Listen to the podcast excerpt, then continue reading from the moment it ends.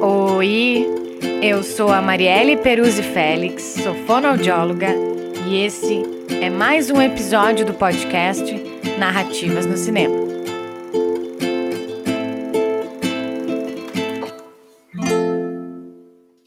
E para ti que está chegando agora, deixa eu te contar. Esse podcast ele é independente, está disponível no Spotify e no YouTube. Ele é criado e roteirizado por mim e é composto de leituras em voz alta de textos meus, relacionando cinema brasileiro, fonoaudiologia, psicanálise, sujeitos, sociedade e cultura.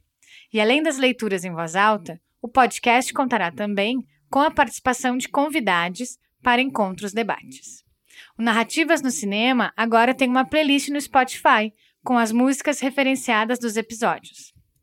E hoje, no episódio 11, eu vou apresentar para vocês o meu texto Mar de Singularidades. Curta-metragem Marina não vai à praia.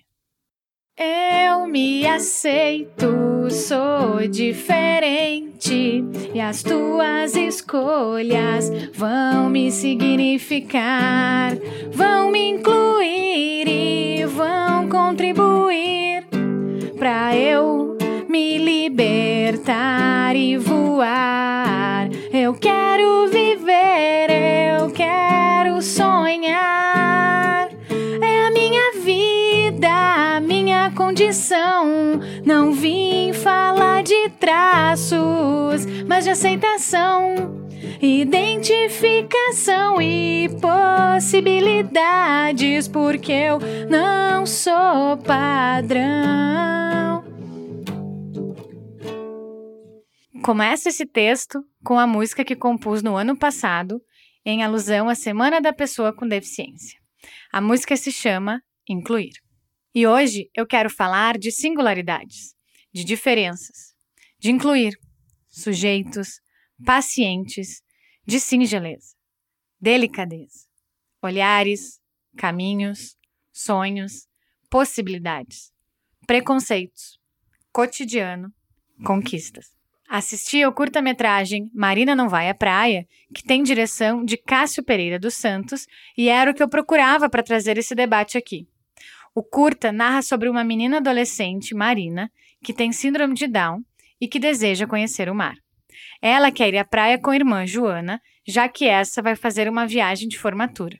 Sua mãe diz que não tem dinheiro e que na próxima viajará com a filha. Mas Marina não desiste. Ela quer tanto ir à praia que tenta vender as rosas que cuida do seu jardim e busca encontrar uma forma de conhecer o mar. No curta, podemos ver que a protagonista se coloca perante a mãe e a irmã, questiona as duas e demonstra seus desejos. Observamos também a forma diferente com que a mãe trata as duas filhas. Como, por exemplo, ao entrar no quarto de Marina, abrindo a porta sem bater, e no de Joana, ela bate na porta e pergunta se pode entrar. Tal cena demonstra que a mãe não respeita o espaço de Marina tanto quanto o da filha Joana.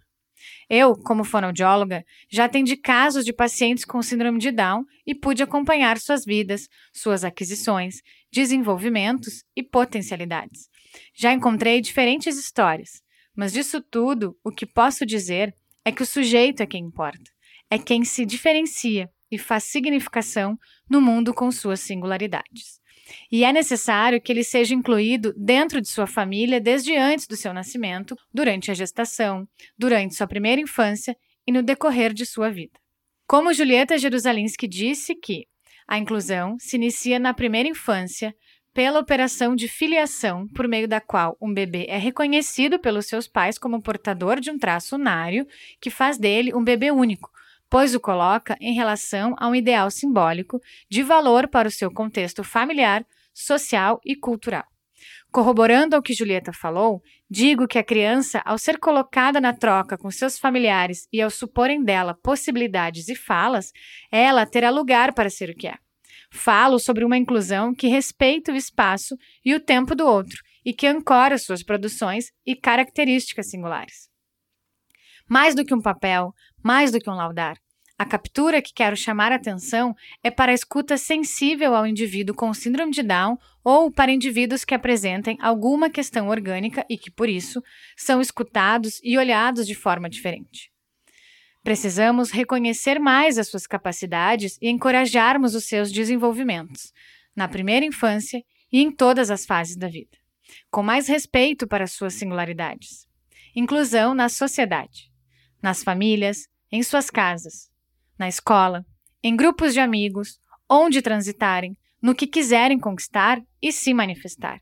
Em Marina Não Vai à Praia, observamos preconceitos que começam dentro de sua própria casa e que, muitas vezes, são mais fortes do que os encontrados na sociedade.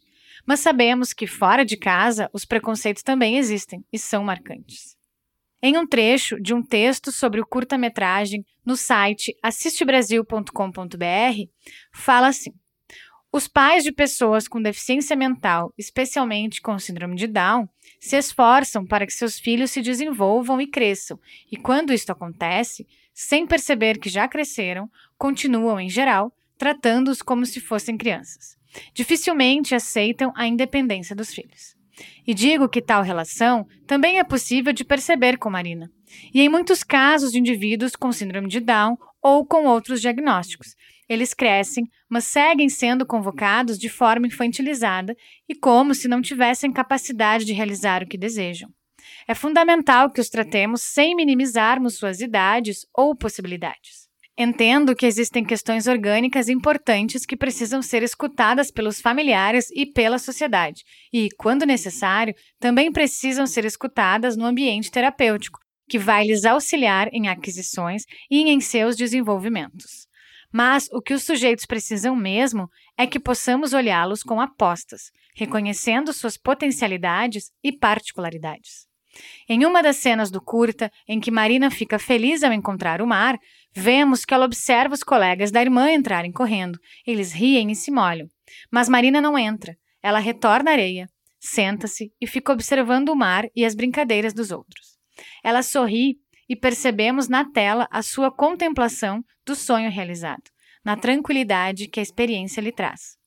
A liberdade que o mar traz à Marina demonstra também que ela confirma que pode mais do que imaginava ou do que imaginaram para ela, sentindo-se também incluída. Finalizo na miragem para esse mar de Marina, de diversas possibilidades, sorrisos, jeitos de ser e de contemplar.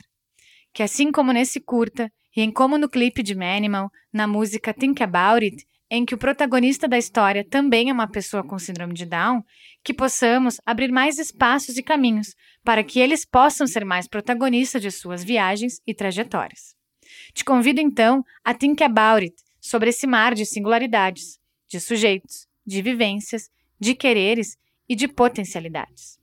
Dedico esse texto à atriz que fez a Marina, Aline Cristina Videira, em memória ao Ariel Goldenberg, ator do clipe de Manimal, a todas as pessoas com síndrome de Down, a todas as pessoas com algum diagnóstico, a todos nós, seres singulares, a todos os meus pacientes, aos que já pude intervir com a escuta do meu trabalho e aos atuais, e a todos os sujeitos que buscam olhar com mais afeto para as diferenças e singularidades desse mar de gentes. As minhas referências nesse texto são Incluir música, composição Marielle Peruzzi Félix para a Semana da Pessoa com Deficiência 2020. Julieta Jerusalinski, Inclusão e Primeira Infância, Filiação, Sonho e Enigma na Clínica de Estimulação Precoce. Em Escritos da Criança, organizado por Centro Lídia Coriá, número 7, primeira edição, edição comemorativa 20 anos de educação inclusiva. Porto Alegre, 2016. Marina Não Vai à Praia, filme de curta-metragem, direção de Cássio Pereira dos Santos, Minas Gerais, Brasil, disponível no Vimeo 2014.